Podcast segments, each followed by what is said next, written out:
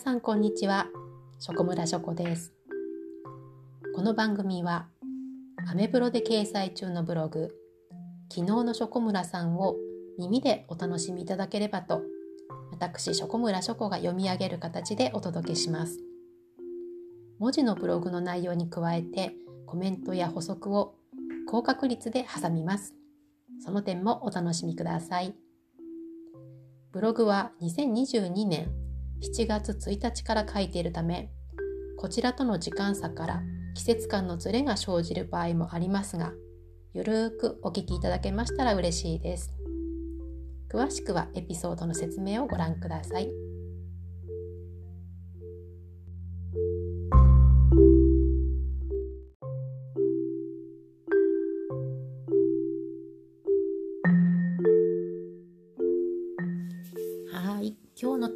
ルです。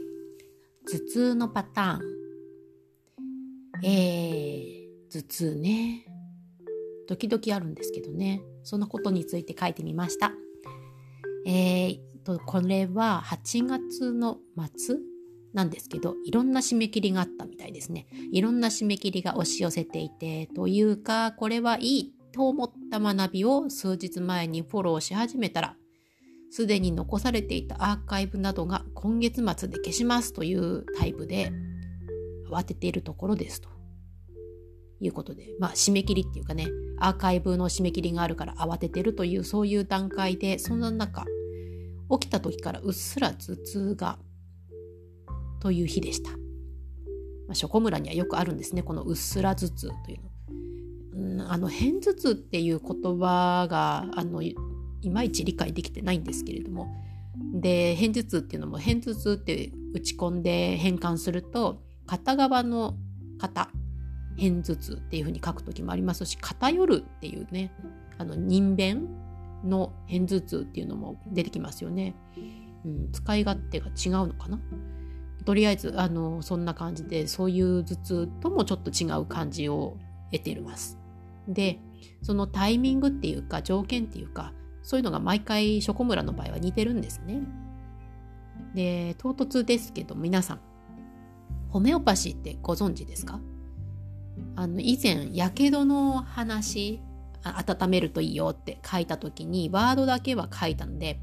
お気づきになった方もいらっしゃるかもしれません。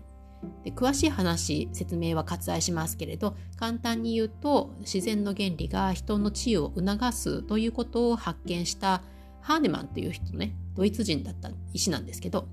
この方が確立した自然療法の一つです。もうかれこれ200年以上前のもので継承されていて、あの、英国王室の医師たちはホメオパスでもあるなんてことで知られてもいます。うん、でね、で、あの、ここで2度目のでねなんつってるので、ちょっとブログではそれって私の口癖みたいなの書いてあるんですけど、確かにでねって言いますね。はい。で、そのホメオパシーでは患者さん、まあ一応便宜上患者さんと呼ばせていただきますね。患者さんがここが困ってるっていう症状などを訴えてくるわけですね。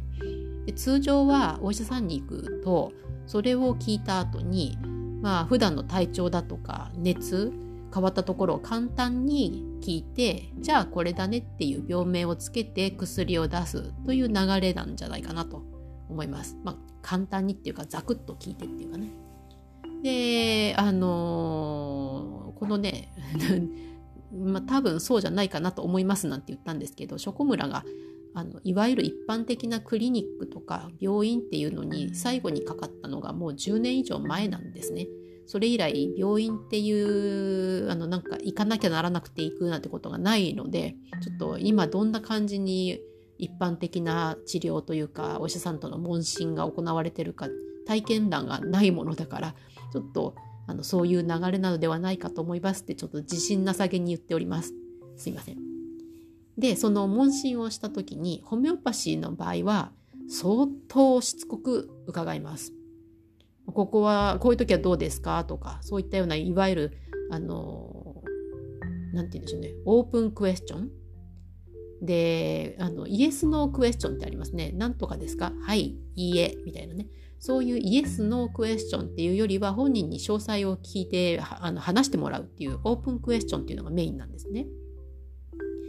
でそうなると、まあ、患者さん側は尋ねられた質問に対して「ああそうですね」とか「いや違います」っていうそういう二択じゃなくてオープンなのでまあ、どうですかって言われるとこういうことがあってこうなるんですけどでもそれはこんな感じででもああいう時はこういう感じなんですねっていう風なそういうストーリーみたいなねいろんな起きていることを事細かく説明してくれるのでそうすることによってホメオパシーで使うレメディというあの、まあ、いわゆる薬には例えたらいいのかな？そういうものがどんどんと明確にこれだなっていうふうに絞られていく浮かびやすくなってくるっていうそういう感じなんですね。でまあレメディ像って何だっていうことになるのでちょっと補足をしますとあのホメオパシーで使う砂糖玉ねそれがレメディっていうものなんですけれどもそこにあのいろんないろんなって単一の物質を、えー、薄めて溶かしてって感じで溶かして薄めてかで薄めてそれをあの瓶で液体の時にどんどん叩くとかねそういうこともして、うん、それを希釈と浸透っていうんですけど希釈は薄める浸透っていうのはあの振って叩いてっていうそういうことをするんですね。そういうことをすることによって中の物質がどんどんどんどん分子化していくみたいなそういうイメージです。でそういうふうにしていったものをその液体をその砂糖粒に染み込ませるその状態になったものをレメディと呼んでいます。でこの各レメディによってまあその相手が患者さんがどんな人かによって与えられるべきレメディが変わっていきます。でそのために与えられるべきかどうかというその姿様相っていうその表現をひっくるめてレメディー像と言いますちょっと分かりにくいかな早口だったりしてあの、レメディっていうものを選ぶためにはその人がどんな人かっていうのを知るようにしなきゃいけないで知ってその人がとってもレメディの持っている特質にそっくりだっていう時はレメディ像がそっくりみたいな風になるんですよ。なんとかレメディにそっくりみたいなね。レメディにはいろいろ名前があるので物質の名前なんですけどそれに似ているって分かればそれがその人のためのレメディになっていくという感じです。もし ご興味がありましたらぜひあの来年1月から開講するホメオパシーのコースがございますのでぜひぜひお問い合わせをくださいませ。はい宣伝するつもりなかったんですけど ついつい。はい。で、このパターンの質問にスラスラ答えられない人っていうのは結構いらっしゃるんですね。例えば、あの、頭痛どんな時ですかとか、そういうことを、まあ、質問しても、え、頭痛っていうのは頭痛なんで、別にどんな時って、みたいなね。で、どういう頭痛ですかって言っても、え、頭痛っていうのは頭痛なので、また同じような感じで。で、それはズキズキなのか、チリチリなのか、はたまたもう、殴られたかのようにゴーンって痛いのかっていうそういう痛みのあり方っていうのさえ説明に上がってこない人もいるんですよね。これは特に男性に多いって言われてます。なんて言うんでしょうね。痛いは痛いだみたいな。そう言われても例えばチクッと痛いのかズキズキ痛いのかチリチリチリチリチリチリチリチリしてるのかは全然違っちゃうんですよ。でまたあのまたでねって言ってるみたいな。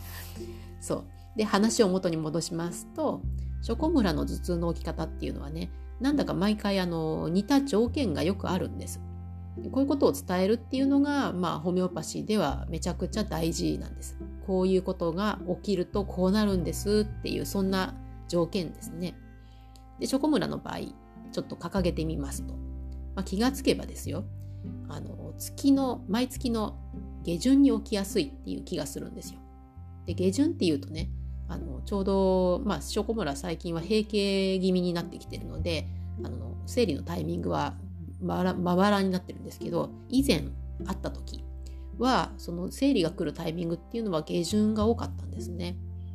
であとショコムラは生理の前はあるあ生理の前とかあとは、えー、その後に頭痛が起きやすかったんですけどそれにちょっと似ている感じの頭痛をこのブログの日に思ってました。それから他には朝あの曇りでね結構重たい曇りの日ってありますよねもう今日は絶対日が差さないなみたいなそういう日だとか雨の日だとね割とこうショコムラは寝坊気味になっちゃうんですね。寝ようと思ってるんじゃないんです。もうそういう天気だと知らないのに起きられないんですね。で起きるとなんだか頭痛がしてるってこともよくあります。あとねだからそれは寝すぎて頭が痛いのかもしれないなとも思うんだけど寝た時間はいつもと同じなのでその寝てしまうという理由はちょっと不明。ただパターンとして天気が関わってる感じがしますと、まあ、気圧かなとかね。あとはもしかしたらその曇りとか雨のその先ほど言った気圧によるのかもしれない。気圧がその何て言うんでしょうね。重かったりとか軽かったりとかっていうふうなことによって頭痛の起きる起きないがあるのかなとかもしかしたらその気圧が疲れを呼んでくるから頭が痛くなるのかもしれないなとか。でそうでない時もあって別に普通に起きられる時っていうのもあるしその時は割と便通がね影響している頭痛っていうこともありえててあのなかなかね出せてないっていう時はね頭痛になりやすい感じがします。普段あんまりあの便秘ってないんですけど冬場は特に水分取らなくなるせいかなりがちあの1日に1度は出してるつもりなんですけどだんだんこういつ出したか覚えてないなんてことになると頭が痛いあれ？なんかお尻の辺が詰まってる気もするみたいなねそんなこともあります。あとは夏だと蒸し暑いとかあとは暑さはそれほどに感じてないんだけど蒸しているっていうそのあの蒸気って感じかな。そういう日は頭痛になりやすいと。なんか熱中症気味っていう感じかな。あとは頭痛の感覚はあのどんな感じかというと頭が膨張している感じなんです。あの締められるとかそっちっていうよりもどっちかというと頭が外にこうズンズンと出たり出てるような感じ。っていうんですかね。なので、まあ、これはあのあくまでもショコムラの体感をお伝えしてるだけでこういう頭痛が起きなければならないでもなければこれがみんなの頭痛でしょっていうわけでもなくあの本当にショコムラの感想としてそんな風なことが頭痛の時にはよく起こってますっていう話です。だからね頭痛という話をするだけでこれだけ詳細として出てくるんですよ。まあこれが全部ホメオパシーのレメディを選ぶ時に利用できる情報かどうかは別としてもとにかくこういったことがショコムラの体感で持ってますよという感じです。なのであのまあホメオパシーを受けたいと思う方がどれほどいらっしゃるかわかんないですけどもしご自身の不快な症状について条件とかパターンとかを知ろうとするってこれ大事だと思うんですよね。あのしたことない方ぜひぜひやってみてください。あのこれは普段のねお医者さんに伝えても多分あんまり受け止めてくれないんじゃないかなと思います。それがどうしたっていうかなんかその痛いなら痛いを止めれば別に問題ないんだよねみたいな雰囲気が漂ってしまう可能性もありますけれども親切なお医者さんだったらばそこに何かの原因がないかとか考えてくれながらのリスニングしてくれるかなとも思います。でもちろんお医者さんにとっても頭痛っていうのは取ってあげたいことだと思うんですけど彼らの見極めポイントっていうのは多くの場合がその深刻な病気になり得るかどうかというポイントであって、まあ、普通によくあるよねとか命に別状がないよねなんていうものはあんまり原因を探ろうとしてないことがあるんじゃないかなっていう印象を持ってるんですね。だから最終的にはもう薬を出して痛みを抑えちゃうっていうことでなんか解決したような雰囲気になるでしょ？別に根本的なその原因を治したわけではなくってあるいはそれを避けようとするわけじゃなくって、うん、ごめんなさい。あの薬を出せば痛みは止まると。うん、だから命に別状はない頭痛という観点からその根本的なものを知ろうとすることもなくって薬以外の点で解決につながることがないというねその同じような頭痛が繰り返されるっていうのはそこが理由かもしれないですよね。ちゃんと根本的な何て言うんでしょうね要因っていうだけじゃなくて体質っていうものが分かって、まあ、あのホメオパシーの場合は体質改善にも使えますからそうするとそれが治っていくことによって頭痛の起きる頻度も下がっていくっていうのは大いにありえるわけですけど普通のお医者さんに行く時にはねあの痛いんだったらこれ我慢できなければこれを飲んでくださいなんて言って痛みを抑えてしまうっていうそうすると別に問題は解決されてないんだけど見えないようにするっていうことだけは達成できるとそれは本当に治ったというのかなみたいなところはありますよね。というわけで、まあ、ご自身にある不快症状についてはあの深く分析してみることをお勧めします。こういう時にはこうなるとかこういうことが起きるとその時はこうであるとかね。それをまあメモしておきましてあのご自身の取説的にしておくといいと思うんです思うんです。あのお医者さんに持っていくのも別にいいと思います。ホメオパシーを受けるという時にもきっと役に立つと思います。あと例えばですねワインを飲むと不調とかでよくあの聞く話ですけど酸化防止剤が入ってるからかもしれないなってそういえば無添加だと痛くならなかったなとか、まあ、そしたらもう酸化防止剤が入ってないものを中心に飲めば不快な思いはしないですよねそれは根本的なものを治すとか治さないっていうだけではないですよねあの避けて治るものであれば避けるっていうことは大いにあの有効だと言えますよね。逆にそういう入ってる入ってない関係ないどっちでも痛くなるっていうならばワインが合わないのかもしれないですよね。ぶどう生で食べてる時は何ともないんだけど発酵するとダメなのかもしれないとかね。そしたらそれもワインが飲める体質になるっていうよりはワインが体に合わないので飲まないっていう風にすることが体と一緒にお付き合いしていくには大事ですよね。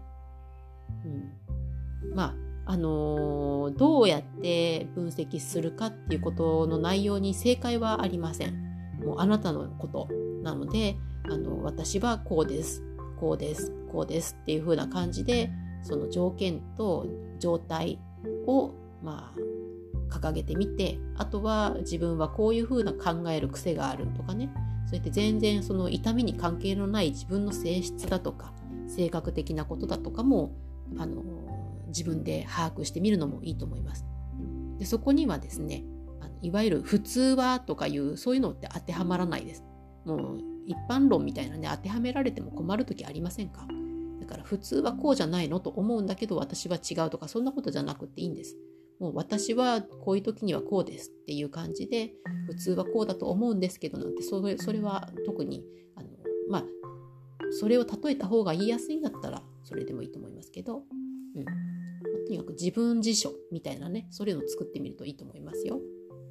ちなみにショコムラは保冷剤を頭に乗せて扇風機かけてたんですけど、あの頭痛の時にね。そしたら徐々に、あこれはちょっとあの出すもんを出した方がいいなっていう、その先ほどお伝えしたあの便通の方、その感覚になったんですよね。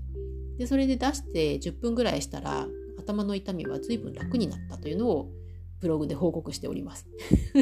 すみません。変な報告しちゃって。ま、毎日便通ある方なんですけど、まあそれでもこういうことってあるんですよね。だから便秘気味の方はもしかして頭痛持ちの方多いんじゃないかなって想像したりしてみたんですけど、いかがでしょうか？そう。というわけで皆さんもご自身についてもっと知っておくようにすると、なんか無理をすることが減らせるんじゃないかなと思います。あのそれはちょっと私には向いてないなとか、これならこの日こういう時ならできるなとかそういうの分かるとちょっとやりやすくなるんじゃないでしょうかね。はい。ちょっと長くなりました。けれども。ではまた次回までごきげんよう。